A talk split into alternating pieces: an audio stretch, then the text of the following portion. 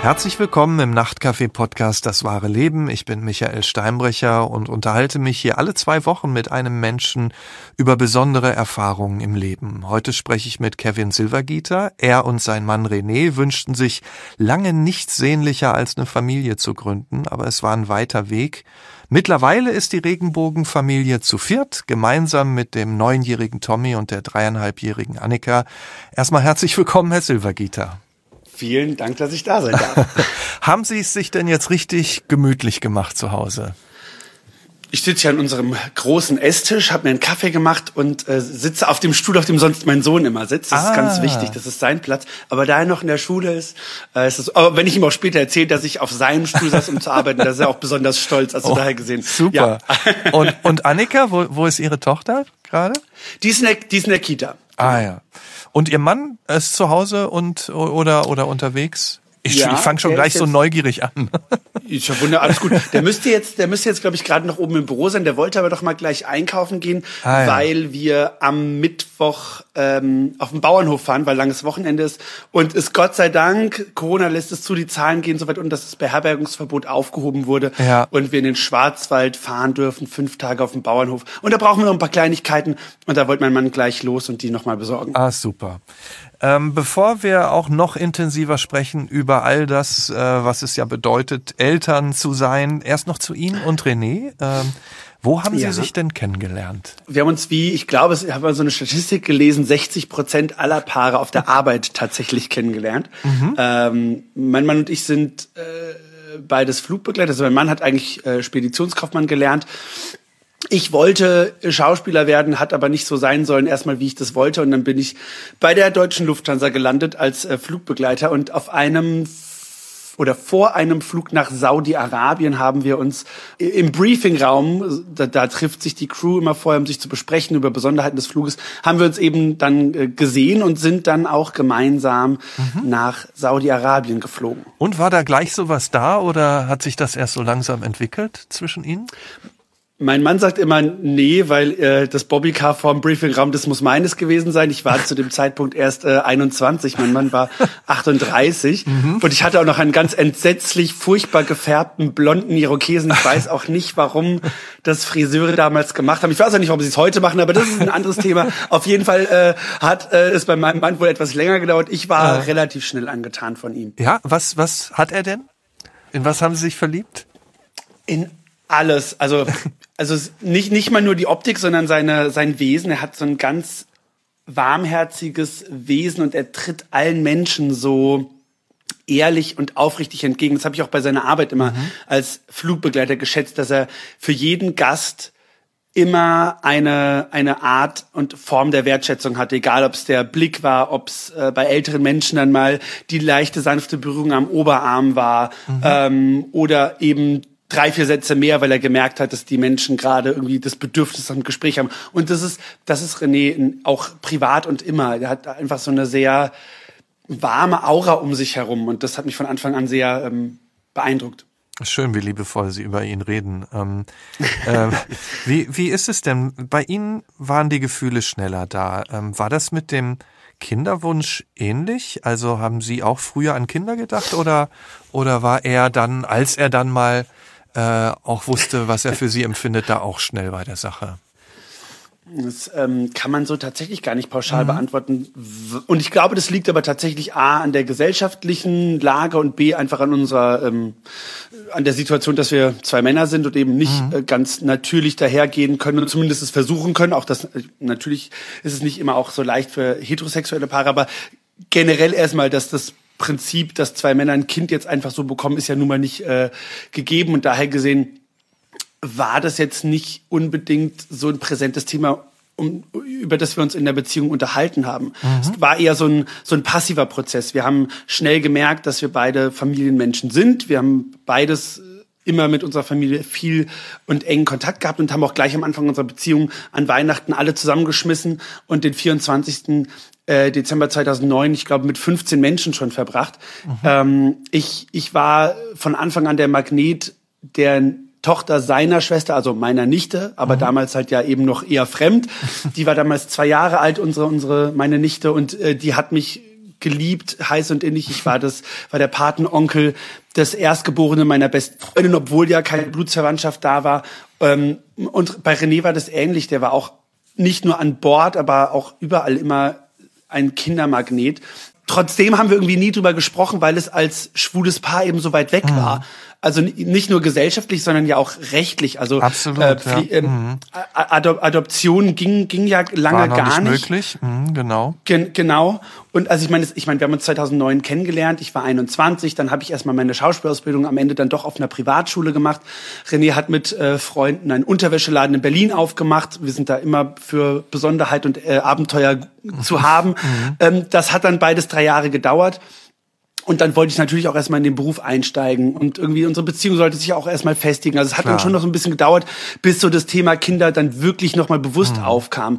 Und das war dann, ich, wie gesagt, ich kann nicht sagen, ähm, dass wir jetzt uns hingesetzt gesagt haben, ähm, wir wollen jetzt Kinder, sondern wie gesagt, das war dieser passive Prozess, dass wir immer mehr gemerkt haben, unsere Beziehung ist gefestigt, wir haben unser Haus umgebaut, äh, wir wollten dann heiraten und irgendwie war das dann eben in unseren spießig klassisch alten Werten dann irgendwie dann doch gefühlt der nächste Schritt, obwohl wir wie gesagt nie zueinander gesagt haben, so wir wollen jetzt Kinder haben, aber es Ja. war dann irgendwie einfach die die Logik unserer Liebe und unserer Beziehung. Ja, und Sie haben ja gesagt, Adoption war rechtlich noch nicht möglich.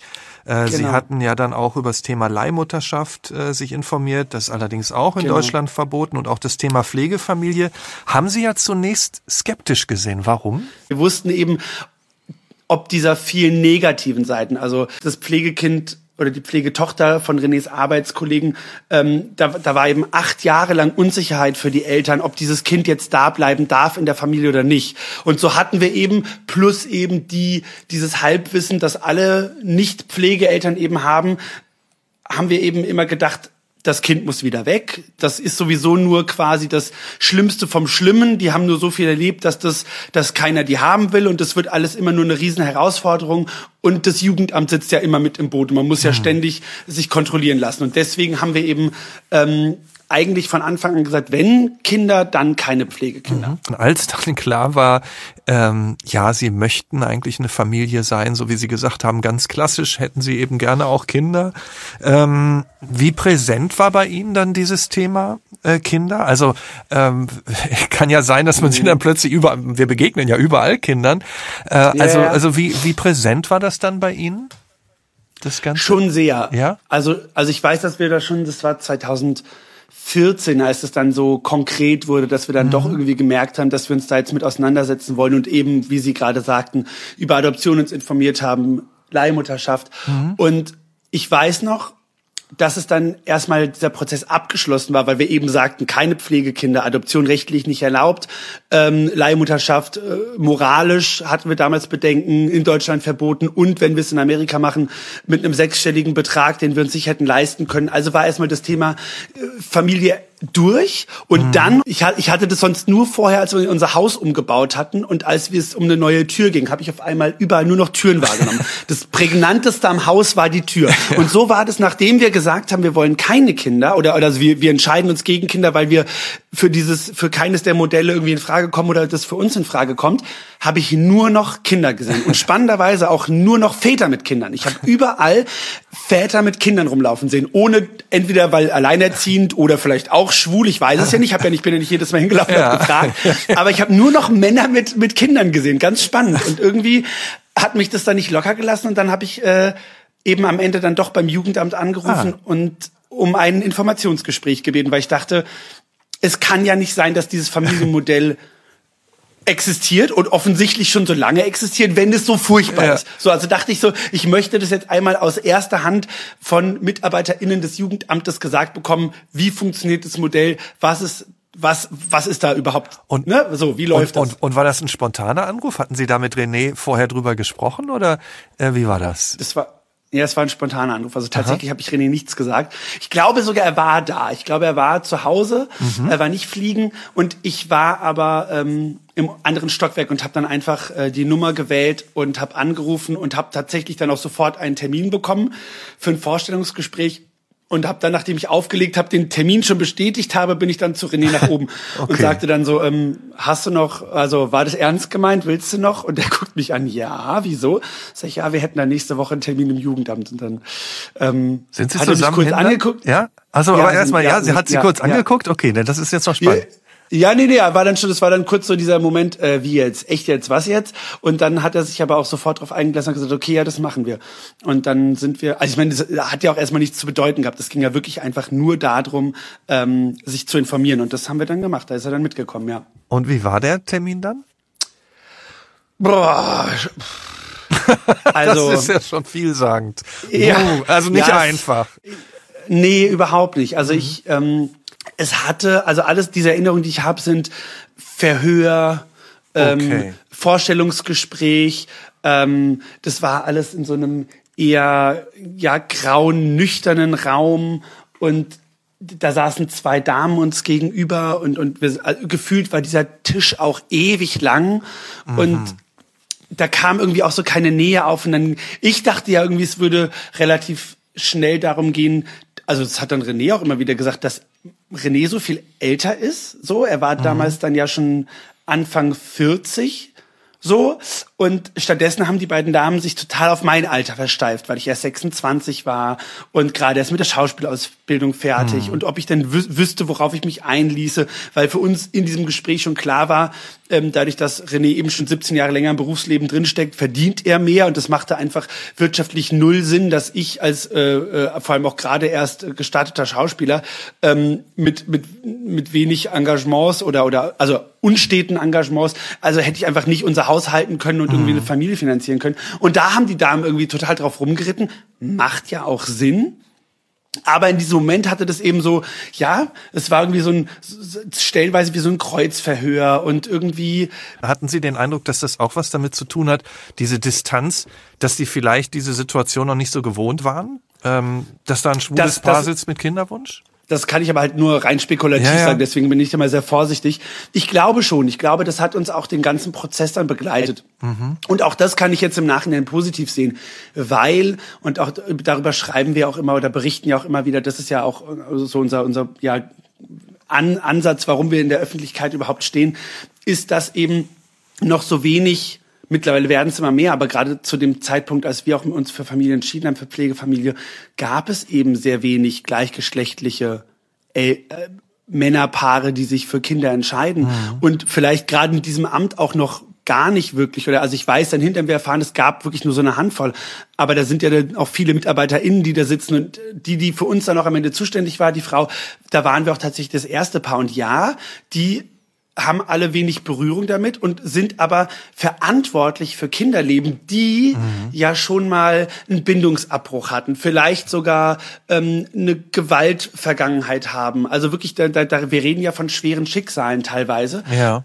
Und dass da dann die Menschen besonders hingucken, ist ja wichtig und dass sie dann bei Familienmodellen, von denen sie wenig Ahnung oder mit denen sie wenig Berührungspunkte haben, noch mal genauer hingucken, kann mhm. ich total verstehen. Mhm. Zu, zumal ja auch gerade homosexuelle Männer, von denen geht ja ein großes Klischee des Partylebens, des ähm, also man ver verbindet mit, mit oder man verband vor ein paar Jahren mit schwulen Männern jetzt nicht wirklich sich setteln und Kinder bekommen und dass mhm. da dann natürlich aus, ne, das ist ja dann immer, die Frauen können ja nur aus ihrem eigenen äh, Erfahrungshorizont schöpfen. Und wenn sie dann denken, Moment mal, das ist komisch, dann verstehe ich im Nachhinein, dass sie dann einfach einmal mehr gefragt haben und einmal skeptischer waren, mhm. weil sie es eben nicht anders wussten.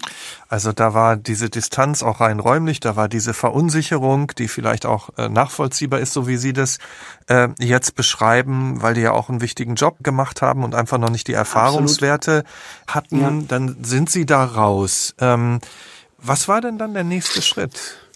Ähm, es wurde zu jedem Zeitpunkt vom Amt gesagt, wir dürften uns immer, bis das Kind quasi einzieht, mhm zu einem Nein entscheiden, weil es ganz wichtig ist, dass wir uns immer wieder reflektieren, eine Nacht drüber schlafen und miteinander sprechen, wollen wir das, können wir das, können wir ganz genau diesen Fall. Und so war das auch tatsächlich direkt nach diesem ersten Gespräch, dass wir erstmal in uns gehen sollten, überlegen sollten, wollen wir das und wenn ja, dann hatten die Damen tatsächlich für uns einen ähm, Platz in einem Vorbereitungsseminar, so war es mhm. bei diesem Jugendamt. Und wir haben uns dann dafür entschieden, und wurden dann im November des gleichen Jahres, im November 2014, für ein Vorbereitungsseminar für Pflegeeltern, für Dauerpflegeeltern mhm. angemeldet. Und welche Gedanken genau. sind da dann nochmal aufgekommen? Also was, was hat Ihnen dieses äh, Vorbereitungsseminar dann mitgegeben? Das hat uns ganz konkret ein Bild davon gegeben, wie tatsächlich Pflegefamilie aussehen kann. Ich meine, natürlich ist die Praxis, äh, die Realität am Ende trotzdem noch weit entfernt von dem, was wir dort an die Hand äh, bekommen haben. Trotzdem war es eine gute Vorbereitung, weil wir mhm. haben Rollenspiele gemacht. Es ging darum, in die Haut der Kinder, der Pflegekinder zu schlüpfen, in denen gegebenenfalls Loyalitätskonflikte entstehen, wenn sie zwischen Herkunfts- und Pflegefamilien und hergerissen sind. Es ging darum, Verständnis für die leiblichen Eltern zu bekommen, für die Herkunftsfamilie, was sie durchgemacht haben, dass sie vielleicht auch nicht immer unbedingt was dafür können für das Schicksal, dass sie selbst hineingeboren wurden. Mhm. Also es, da hat ganz viel stattgefunden. Ähm, aber eben auch dieser, dieser bürokratische Weg, dass da eben diese, diese Instanz Jugendamt dazugehört. Haben Sie denn jemals einer von Ihnen oder Sie auch als Paar gezweifelt, ob das der ja. Weg ist? Ja. Das, ja, ja, tatsächlich. Also der, der nächste Schritt nach diesem Vorbereitungsseminar, da wurden wir dann einer Sachbearbeiterin zugewiesen und da hat dann dieser eigentliche Bewerbungsprozess gestartet mit ähm, wir mussten das letzte halbe Jahr unsere Kontoauszüge vorweisen und da ging es einfach um konkret um unser um unser Einkommen. Mhm.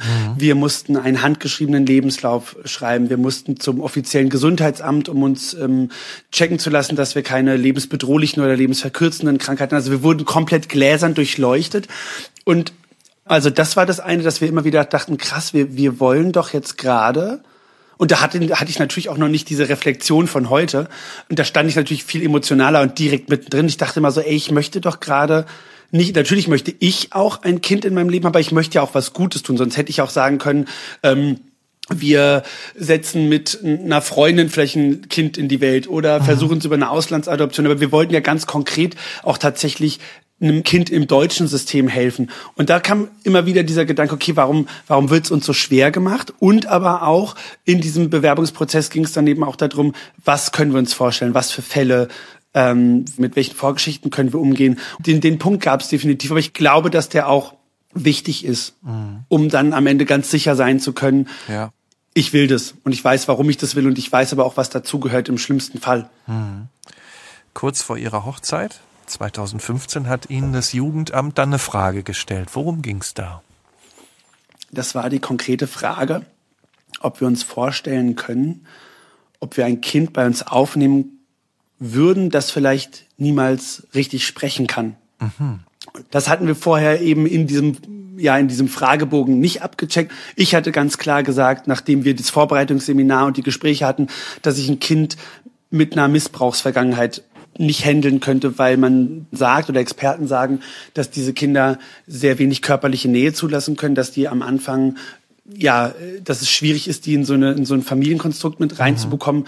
Und René und ich sind von Anfang an immer sehr körperlich miteinander gewesen, aber auch mit, mit Mitmenschen. Einfach, wir umarmen uns gerne zur Begrüßung, wenn nicht gerade Corona ist. Und unser Bild mit Kindern war eben, wir wollen kuscheln, wir wollen miteinander, mhm. also also so ein schönes Familienbild. Wir ja. sitzen eng, wir kuscheln uns. Und da war für mich klar, das, das kann ich nicht. Das, da würde ich mich, das kann und möchte ich nicht. Ich glaube, ich könnte nicht mit der Vergangenheit umgehen. Und ich möchte auch nicht damit umgehen, immer wieder meine Gefühle hinten anstellen zu müssen, dass ich diesem Kind jetzt nicht zu nahe kommen darf. Mhm. Und René hat gesagt, er findet es ganz großartig, wenn Menschen das machen, aber er möchte kein Kind mit einer geistigen Behinderung, weil er möchte nicht sein Leben lang Pfleger sein mhm. und er möchte nicht in dieses Kind nicht reingucken können. Er möchte, er möchte mit seinem Kind reden können. Und das waren diese beiden Punkte, die wir ganz klar für uns verneint haben. Sonst haben wir gesagt, Drogen, Alkohol, ähm, wüssten wir jetzt nicht, also auch wenn, wenn die Eltern Alkoholiker wären, die leiblichen, das wäre für uns irgendwie kein Thema. Oder wenn da Gewalt gewesen wäre, da haben wir irgendwie gesagt, ja, das, also gut, waren wir natürlich auch noch naiv, hatten keine Ahnung, aber da waren ganz viele Punkte, bei denen wir sagten, sehen wir jetzt nicht, können wir uns vorstellen. Aber wir hatten eben nicht konkret darüber gesprochen, was denn jetzt ist, wenn ein Kind vielleicht eine, ja, eine andere Form der Behinderung hat, im, im Form von nicht reden oder nicht hören oder nicht sehen kann. Und dann kam eben diese konkrete Frage auf, ob wir uns vorstellen können, ein Kind aufzunehmen, das vielleicht niemals sprechen wird. Und dann brauchten wir natürlich auch einen Moment erstmal drüber nachzudenken. Mhm. Auch da wieder. Die Entscheidung wurde uns dann erstmal abgenommen, weil das sehr kurz vor unserer Hochzeit war und das Jugendamt uns dann wiederum ermutigt hat. Also wir waren kurz davor zu überlegen, die Hochzeit abzusagen und die Flitterwochen abzusagen, weil wir jetzt eben nun mal quasi kurz davor waren, schwanger zu werden. Und dann war aber das Jugendamt, die dann sagten, nee, Sie machen das jetzt, das ist wichtig für Sie, Sie haben sich drauf gefreut. Wir wollen auch nicht, dass dann irgendwie könnte ja sein, dass wir am Ende quasi Groll hegen oder uns ärgern hinterher, äh, falls es nichts wird, dass wir alles abgesagt haben. Also sie haben auf jeden Fall uns ermutigt, jetzt erstmal zu heiraten, in die Flitterwochen zu gehen. Das ist wichtig für uns, wichtig für unsere Beziehung und danach schauen wir weiter. Und war die Hochzeit dann so, wie Sie sich's vorgestellt haben? ja, tatsächlich. Ja? ja. Ja, ja. Also wir, wir nennen es Hochzeit, dabei war es ja nur, nur in Anführungszeichen die eingetragene Lebenspartnerschaft. Ja. Wir haben ein ganz wunderbares altes Jagdschloss gefunden, die dort angegliedert also das Standesamt der dortigen Stadt kam extra dorthin und es gab so ein Pavillon im Freien und wir konnten unsere Hochzeitsgäste dann unter diesem Pavillon haben und wir haben sogar tatsächlich sind wir den Weg entlang gelaufen, quasi wie den Weg zum Altar und mein Mann hat einen Saxophonspieler organisiert, der dann unser Beziehungslied auch noch gespielt hat. Mhm. Und ähm, das war ein, ein rauschendes Fest bis fünf Uhr morgens und die Gäste konnten dort übernachten und wir haben gemeinsam am nächsten Tag gefrühstückt. Das war, ähm, das war die Traumhochzeit, die ich mir, als ich mich damals geoutet habe, niemals erträumt mhm. hätte und dann bekommen habe. Das war echt sehr schön. Wie sehr hatten Sie die Gedanken an dieses Ihnen ja noch unbekannte Kind äh, immer im Gepäck? Immer wieder. Ja. Also das, das, das ja, mhm. tatsächlich waren es dann die Momente, als wir im Restaurant saßen und dann uns angeguckt haben und dann war es, glaube ich, René, der dann mal einmal sagt, jetzt stell dir mal vor, hier säß jetzt so ein kleiner Knirps hm. und wird jetzt äh, mit den Pommes durch die Gegend, äh, ne, wird jetzt mit den Pommes hier rumspielen. Oder äh, wenn wir dann am Strand waren und beide Wellen reiten, äh, aufs Brett raus sind und dann sagte René, ähm, das wird dann halt in Zukunft nicht mehr gehen, da muss dann mhm. einer am Strand bleiben. Also diese, diese Kindermeldung des Amtes hat dann schon sehr viel in uns ähm, ausgelöst. Und nach den Flitterwochen haben Sie sich wahrscheinlich dann auch wieder gemeldet beim Jugendamt. Ne? Ähm, was haben Sie dann erfahren? Und wie ging es weiter? Wir dachten ja, weil das war dann, war es dann Ende Juli mhm. oder die letzte Juliwoche und wir dachten, naja Gott, also ähm, das Kind wartet auf Eltern, ähm, dann werden wir jetzt einfach warten müssen, bis die nächste Kindermeldung kommt. Und dann war es aber tatsächlich so, dass dieses Kind eben immer noch da war. Mhm. Und dann eben die konkrete Frage da war, ob wir uns das noch vorstellen können und ob wir ähm, den kleinen Mann, da wurde uns dann das erste Mal mehr gesagt, den kleinen Jungen kennenlernen möchten. Und dann sind wir ins Amt gefahren und haben erstmal eine, ja, die Kinderakte vorgelegt bekommen, ohne mhm. Bilder, mit den ganzen Fakten. Mhm. Was ist passiert? Warum kam es zu einer Obhutnahme? Wo lebt das Kind zurzeit? Wie alt ist das Kind? Wie ist der aktuelle Stand? Wie ist der Stand mit den Herkunftseltern? Und auch da dann wieder sind wir dann mit den Gedanken, mit den Informationen nach Hause gefahren, haben wieder drüber geschlafen und haben dann gesagt, ja, können wir uns vorstellen. Und dann war der nächste Schritt, den Jungen dann selbst kennenzulernen. Er lebte damals im Heim. Ne? Wie, genau. wie war es dann? Beschreiben Sie mal in, in Ruhe, als Sie ihn dann zum ersten Mal gesehen haben. Als wir dann gesagt haben, ja, können wir uns vorstellen, haben uns dann mit der Sachbearbeiterin am Kinderheim getroffen und es waren sonniger, warmer Tag. Die Kinder aus der Gruppe, das waren verschiedene Altersgruppen und aus dieser Altersgruppe alle Kinder waren im Hof. Und unsere Sachbearbeiterin hatte uns gesagt, dass wir uns erstmal im Hintergrund halten sollen, ähm, damit auch der Junge nicht überfordert ist. Und dann standen wir da und eine Horde von Kindern kam auf uns zugerannt und ein Kind kam nicht auf uns zugerannt und ähm, das war tatsächlich der kleine Mann, der für uns angedacht war. Der ist dann im Sandkasten sitzen geblieben und war, ja, ja, ihm wurde ja schon gesagt, dass da jemand kommt, der ihn kennenlernen möchte. Also irgendwie, ja, saß er da und wusste nicht so recht, wohin mhm. mit sich. Und wir standen dann da und haben einfach erstmal nur gewunken und die Kinder erstmal dann sich wieder beruhigen lassen. Und irgendwie verteilte sich es dann und äh, der Junge saß im Sandkasten und hat mit einer Gießkanne gespielt und, und fing dann an zu schimpfen. Und dann sagte unsere Sachbearbeiterin, die neben uns stand, oh, ich glaube, der junge Mann hat Probleme mit der Gießkanne, der braucht, glaube ich, Hilfe. Gehen Sie doch mal hin. Und äh, aus dieser Schockstarre, dass wir jetzt doch dürfen, hat sich René dann zuerst gelöst und ist dann ganz vorsichtig auf äh, den Jungen zu und hat sich neben ihn gesetzt und gefragt, ob er ihm helfen darf. Und dann hat der Junge René die Gießkanne gegeben und René hat ganz sanft das Stöckchen vorne aus dem Lauf rausgeholt, ihm die Gießkanne zurückgegeben. Und ich, ähm, ich, ich weiß noch, dass ich da so abseits stand und für mich war das die erste Kindheitserinnerung, die erste Erinnerung. Mhm. Und ich kann es nicht beschreiben, aber ich wusste in dem Moment einfach, dass das unser Sohn ist mhm. und dass, dass der auf uns gewartet hat oder wir auf ihn gewartet haben oder wie auch immer man es formulieren mag. Und das war, ja, das, das war atemberaubend. Ich, hm. ich, ähm, vielleicht ist es ein bisschen zu vergleichen, auch wenn ich es nie selbst gespürt habe, wie der erste Tritt eines Babys im Bauch einer Mutter. Mhm. Also irgendwie so stelle ich mir das vor. Da war auf einmal greifbar ein Wesen, ein Mensch, der zu uns gehören mhm. könnte. Und Sie wussten da schon, das ist jetzt schon in dem Moment, das ist jetzt ein ganz besonderer Moment. Ja. Den Sie, den Sie auch ja. nie vergessen. Ähm, nee. Wie, wie, nee. wie ging es denn dann weiter nach diesem ersten Kontakt? Wir haben dann erstmal mit den Damen der Wohngruppe uns ins Büro zusammengesetzt und äh, dann haben wir einen Iststand von den Damen bekommen, weil die natürlich viel näher dran waren und äh, jeden Tag mit dem jungen Mann zusammen waren. Und dann haben wir gemeinsam einen Fahrplan entwickelt, haben uns überlegt, äh, zu dem Zeitpunkt sind mein Mann und ich beide Vollzeit geflogen, so dass wir auch nur neun oder zehn Tage frei hatten im Monat. Und normalerweise haben die Damen gesagt, würde man jetzt gucken, dass man jeden Tag sich immer länger trifft und das irgendwie auf zwei Wochen ausgedehnt macht, bis man dann anfängt, langsam mehr draus zu machen. Das war jetzt bei uns eben halt nicht möglich. Wir hatten unsere Dienstpläne dabei und haben gesagt, okay, das sind die Tage, an denen wir Zeit haben. Und dann haben wir, glaube ich, gleich in der Woche drauf den ersten Termin ausgemacht, dass wir dorthin kommen, um in seinem Zimmer, das er dort im, im Heim hatte, mhm. um dort mit ihm zu spielen. Und das haben wir dann gemacht. Also wir waren dann, ähm, die Kinder waren draußen im Hof, dass sie nicht ständig ins Zimmer gerannt kommen, weil sie natürlich dann auch ganz äh, aufgeregt waren und das mitbekommen haben. Und so haben wir dann in seinem Zimmer erstmal mit ihm gespielt, haben dann ganz vorsichtig und ja sanft versucht, weil er konnte ja nicht sprechen, mit ihm da irgendwie auf Tuchfühlung zu gehen. Und dann ging das Schritt für Schritt. Beim nächsten Mal waren wir dann draußen im Hof. Mhm. Danach sind wir dann das erste Mal mit der Gruppe gemeinsam auf den Spielplatz gegangen. Dann durften wir alleine zurücklaufen. Dann mhm. durften wir alleine mit ihm vom Heim zum Spielplatz laufen und ihn zurückbringen. Und ich glaube, dann der vierte oder fünfte Besuch war dann, dass wir ihn das erste Mal mitnehmen durften und mit ihm einen Ausflug machen durften. Da durften wir tatsächlich den ganzen Tag bei uns behalten, sind dann mit ihm in den Zoo gegangen mhm. und haben ihn dann abends wieder zurückgebracht.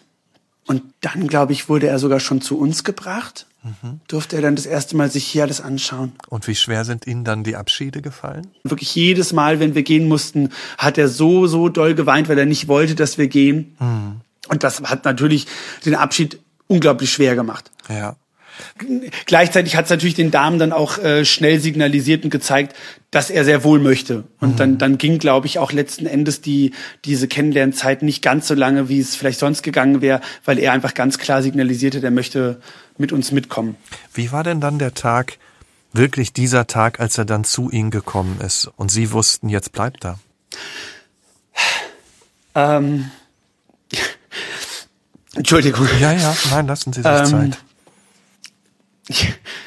Also es war auf der einen Seite so ein unglaublicher Befreiungsschlag. Nicht, dass wir uns in einem negativen Sinne kontrolliert oder beobachtet gefühlt haben von den Damen im Heim, aber natürlich war es deren Auftrag zu gucken, wie ist die Beziehung. Mhm. und die waren ja auch dann die Erklärung dem Jugendamt äh, verpflichtend und, und schuldig. Und das war ja wie gesagt alles in Ordnung, aber trotzdem haben wir das gespürt. Und wir waren halt eben nie allein mit diesem Kind. Und jetzt hatten wir eben diese Sicherheit, wir müssen ihn nicht zurückbringen. Mhm. Da kommt jetzt nicht jemand heute und kontrolliert nochmal oder will gucken, sondern wir durften jetzt unser Kind, und so war es für uns von Anfang an, für uns hatte das immer diesen, diesen Stellenwert, das ist unser Kind, ganz klar, sonst müssen wir es nicht versuchen. Und wir durften jetzt eben unser Kind mit zu uns nach Hause nehmen. Und äh, ja, das war so schön, das war so befreiend, das war so, aber auch beängstigend zugleich, weil wir jetzt eben alleine mit ihm waren.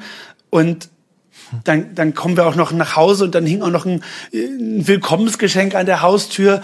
Und ähm, ja, es haben ja so viele Menschen mit uns mitgefiebert und, und sich für uns gefreut. Und ähm, ich weiß am Abend, als wir ihn dann endlich ins Bett gebracht hatten, dass ähm, wir im Wechsel alle fünf Minuten gefühlt wieder ins Zimmer gelaufen sind und geschaut haben, ob er, ob er A, da ist und B, ob er noch atmet. Also ähm, ja, das, das war, das, ja, es war auch so surreal ein Stück weit. Mhm.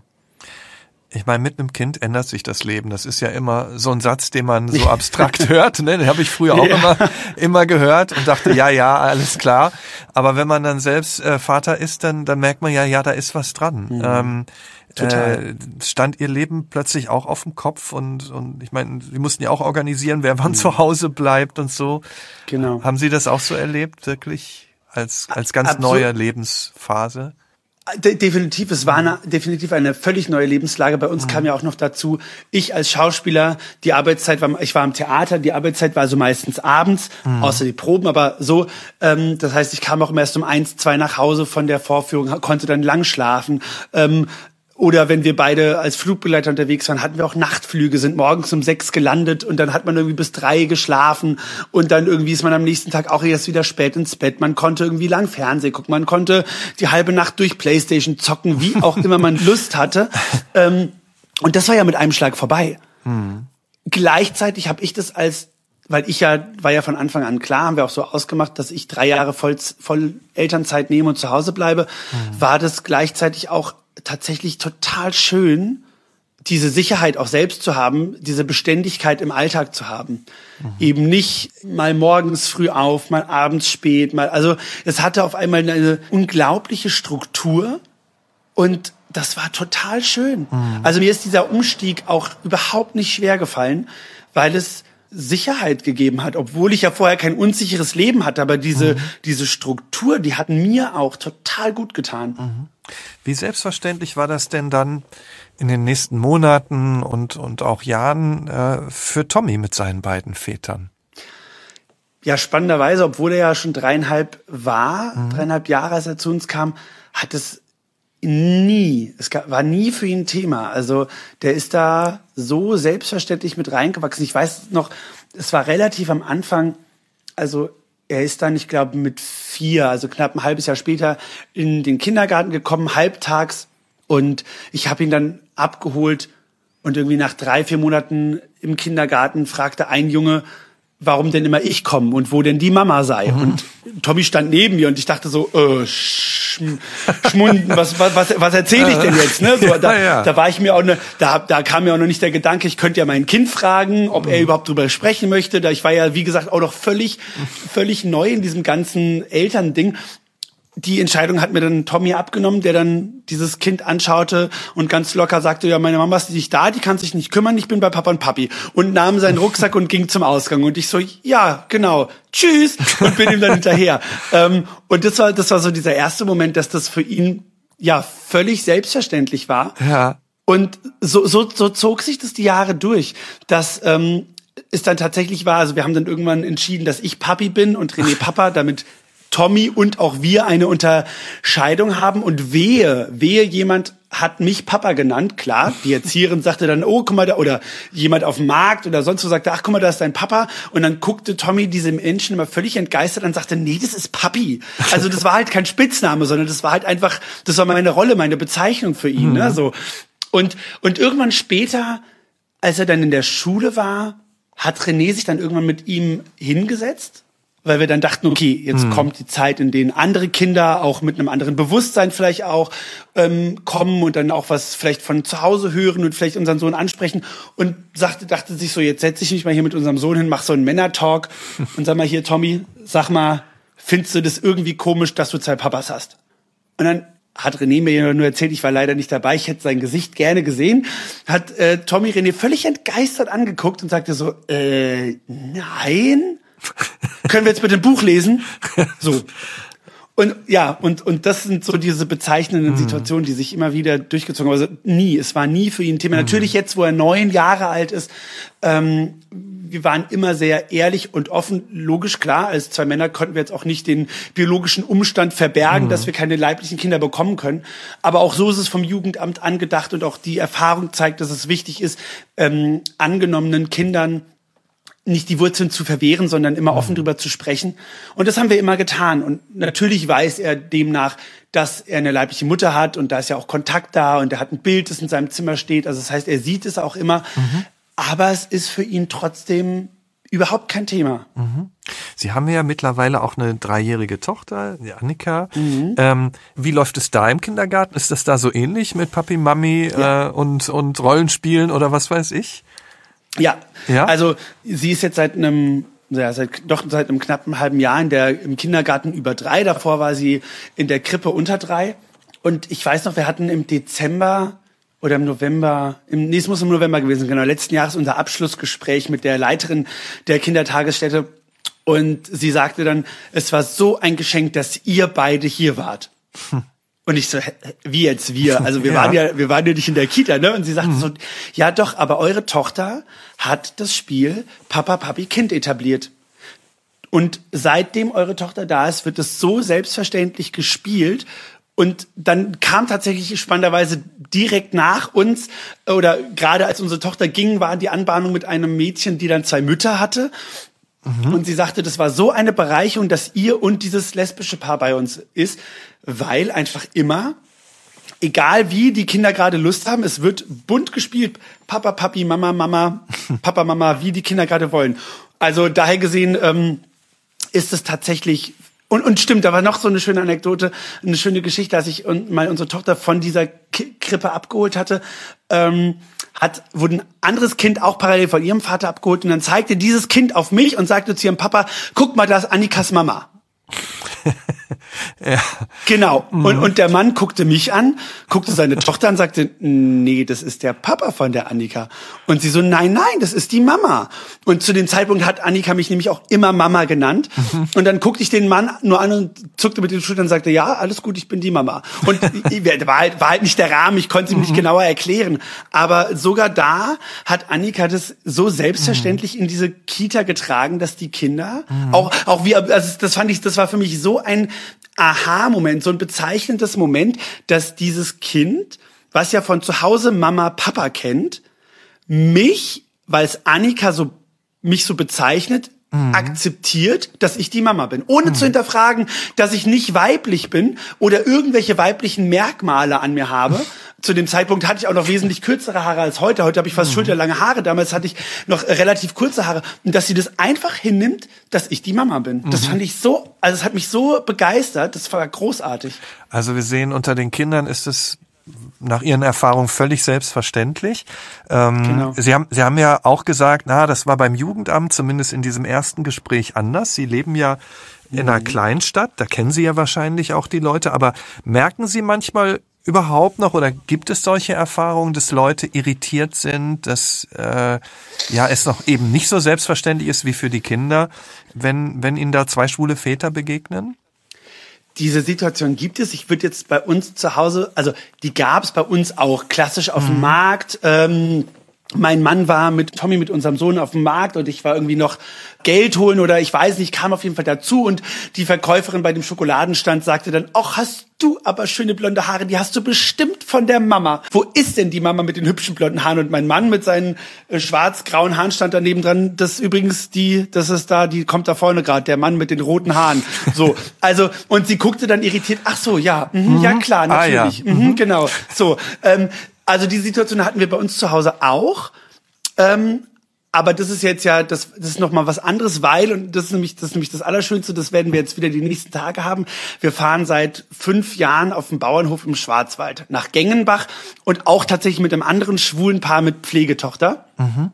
Und wenn wir im Restaurant sitzen, und das war bisher jedes Jahr so, dann geht's immer los. Das sind eins, zwei, drei, vier Männer und da sitzen eins, zwei, drei Kinder. Okay, also entweder jeder hat jetzt ein Kind und der eine ist kinderlos oder Nemo, ah, jetzt halten die Händchen. Äh, Moment mal. Also da geht, man, man merkt so richtig. Und das ist aber auch, ich habe auch, wir hatten nie das Gefühl, dass die Leute also natürlich gucken die Menschen mal irritiert oder mhm. vielleicht auch mal ein bisschen verwundert, aber ganz oft bei diesen, bei diesen Rasterblicken hatte ich ganz oft das Gefühl, dass es eher so A, ein Einsortieren ist, weil man es ja nicht kennt, mhm. B, ein Versuchen zu begreifen, weil man es ja nicht kennt, oder ein Verstehen und dann, ach, das ist aber schön. Also mhm. auch da ganz oft, dann hatten wir dieses Erlebnis, dass dann Menschen, wenn sie es verstanden haben, auf einmal lächelten und dann weiterliefen. So, mhm. also auch da, ja, diese Momente gibt es immer wieder, aber eben nicht in diesem Drama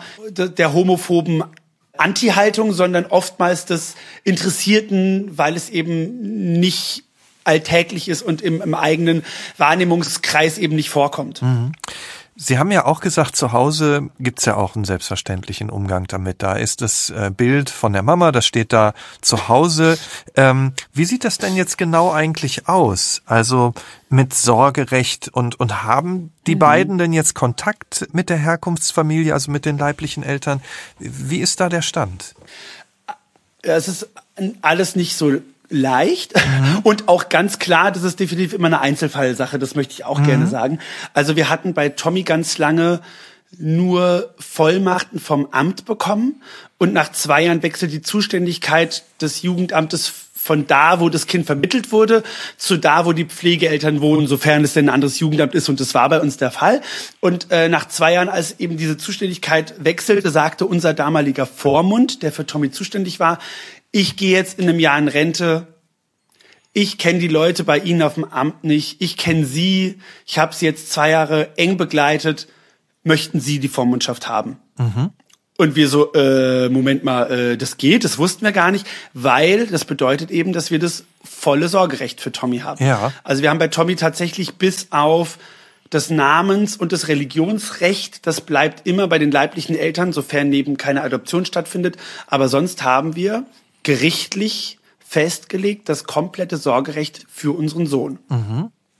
Bei unserer Tochter ist es ein bisschen anders. Da ist ähm, mit dem Entscheid der Inobhutnahme wurde die Mutter mit ins Boot geholt und, und war auch da. Auch das ist immer entscheidend. Und sie hat eben sich mit in den Prozess einbeziehen lassen und wurde dann eben gefragt, ob es für sie in Ordnung ist, wenn Pflegeeltern eingesetzt werden und ob sie diesen Antrag mit unterschreiben möchte. Und das hat sie getan und dadurch hat sie dann auch das Sorgerecht behalten.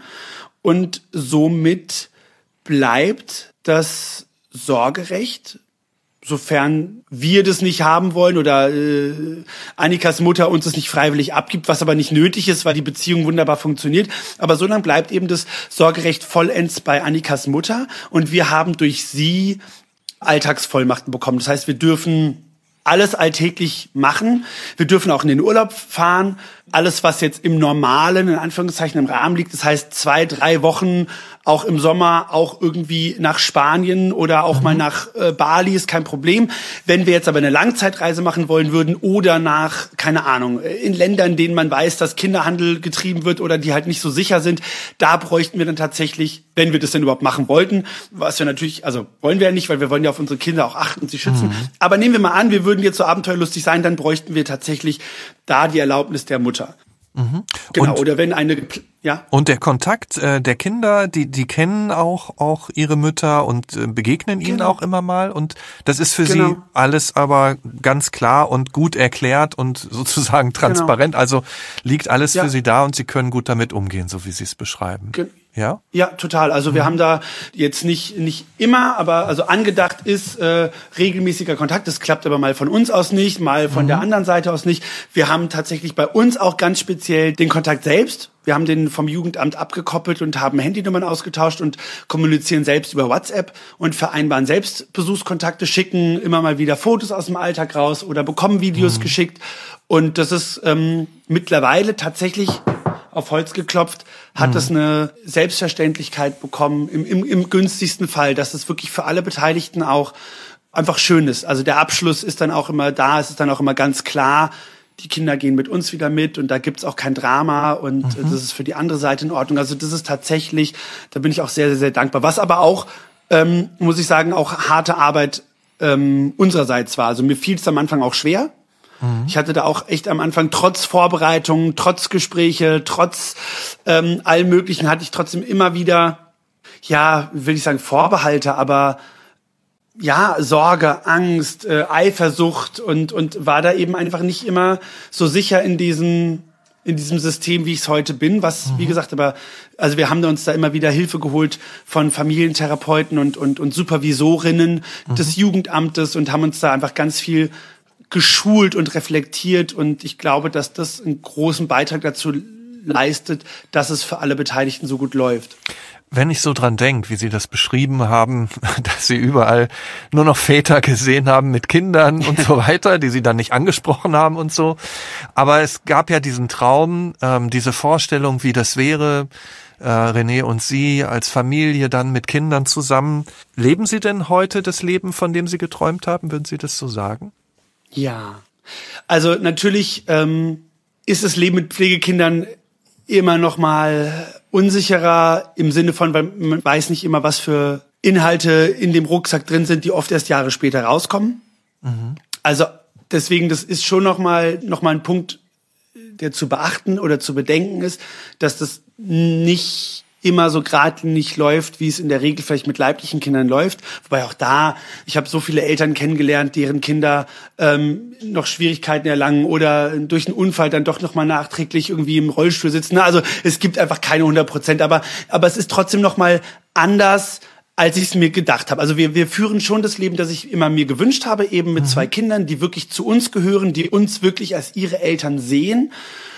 Trotz dem ist diese Ebene Jugendamt, ähm, Pflegestatus zumindest bei uns aktuell wesentlich präsenter, als ich es mir mal vorgestellt hätte. Ich will das jetzt nicht werten, es ist mhm. einfach so, aber aber es ist definitiv sehr nah an der ursprünglichen Vorstellung, die ich hatte, aber ja, auch da wie, wie oft stellt man sich Dinge oder hat Träume im Leben und, und die Wirklichkeit dessen verändert sich dann auch in der Realität. Mhm. Also daher gesehen ähm, finde ich das jetzt auch gar nicht dramatisch oder habt da einen Groll oder irgendwas, mhm. weil ähm, das, das, das Leben ist im ständigen Wandel und so sind Träume auch und deswegen mhm. kann ich im groben und Ganzen sagen, ja, ich lebe mit den Kindern das Leben als Familie, wie ich es mir gehofft und gewünscht habe, ja. Und wenn Sie den Rucksack äh, ansprechen, wie geht's denn Tommy in seiner Entwicklung? Das ist ein sehr umfangreiches Thema, mhm, okay. über das ich auch gar nicht so viel reden möchte, mhm, weil das mhm. auch tatsächlich, also es ist auch gerade erst aktuell bei uns mhm. tatsächlich ähm, was rausgekommen, womit wir vorher nicht gerechnet haben, mit dem wir noch, an dem wir noch so ein bisschen zu zu knabbern haben mhm. und in dem wir gerade noch so ein bisschen unseren Alltag neu wiederfinden müssen. Also wir haben tatsächlich gerade große Veränderungen in unserem Leben tatsächlich durch den Rucksack Tommys. Mhm werden wir alles schaffen, aber wir müssen das alles selber gerade noch ein bisschen sortieren, bevor wir da ähm, das braucht auch Zeit. andere Menschen mhm. ja. Gen genau, mhm. genau. Ja, ja, das verstehe ich. Ich frage in jedem Podcast am Ende immer, was meinem Gast äh, im Leben wichtig ist. Wie würden Sie die Frage jetzt beantworten nach all dem, was Sie schon erlebt haben? Was ist Ihnen im Leben wichtig? Ich glaube Zeit. Mhm. Zeit zu haben, miteinander Zeit zu haben, Dinge zu greifen, zu begreifen und zu erfassen. Also ich finde, das ist so ein, das ist eins, was ich definitiv in Corona-Zeiten gelernt habe. Die Kinder haben nicht Sport und Musik und noch was in der Woche und Nachmittagsvereinbarungen ähm, mit, mit äh, Freundinnen, sondern wir haben einfach Zeit, uns aufeinander einzulassen und ähm, ja, viel mehr, viel mehr miteinander zu leben. Und gerade auch in Bezug auf, auf eben die Rucksäcke, die wir ja, äh, verarbeiten müssen, merke ich auch, wie wichtig einfach Zeit ist. Und äh, eben nicht vollgestopft mit Terminen mhm. und Arbeit und, und, und Erfolg und irgendwo hinwollen und nach etwas streben, sondern wirklich Zeit zusammen zu haben. Vielen Dank, Herr Silvergeter. Dann Ihnen und Ihrer ganzen Familie eben genau diese Zeit, diese Zeit Dankeschön. füreinander, die Zeit miteinander und äh, trotz aller Rucksäcke, die Sie tragen als Familie noch viele schöne und unbeschwerte Familienmomente. Es hat auf jeden Fall viel Spaß gemacht mit Ihnen. Vielen Dank, dass ich da sein durfte. Vielen Dank auch an Sie fürs Zuhören. Ich freue mich schon auf den nächsten Podcast. Alle zwei Wochen sind wir mit einer neuen Ausgabe von Nachtcafé, das wahre Leben für Sie da. Wenn Ihnen unser Podcast gefällt, dann abonnieren Sie ihn gerne oder diskutieren Sie mit auf unserer Nachtcafé Facebook-Seite und vielleicht möchten Sie ja auch gerne mal Ihre Geschichte hier erzählen. Dann melden Sie sich einfach bei uns und vielleicht dauert es dann gar nicht lange. Dann unterhalten wir uns hier im Nachtcafé Podcast über das wahre Leben. Ich bin Michael Steinbrecher. Wir hören uns.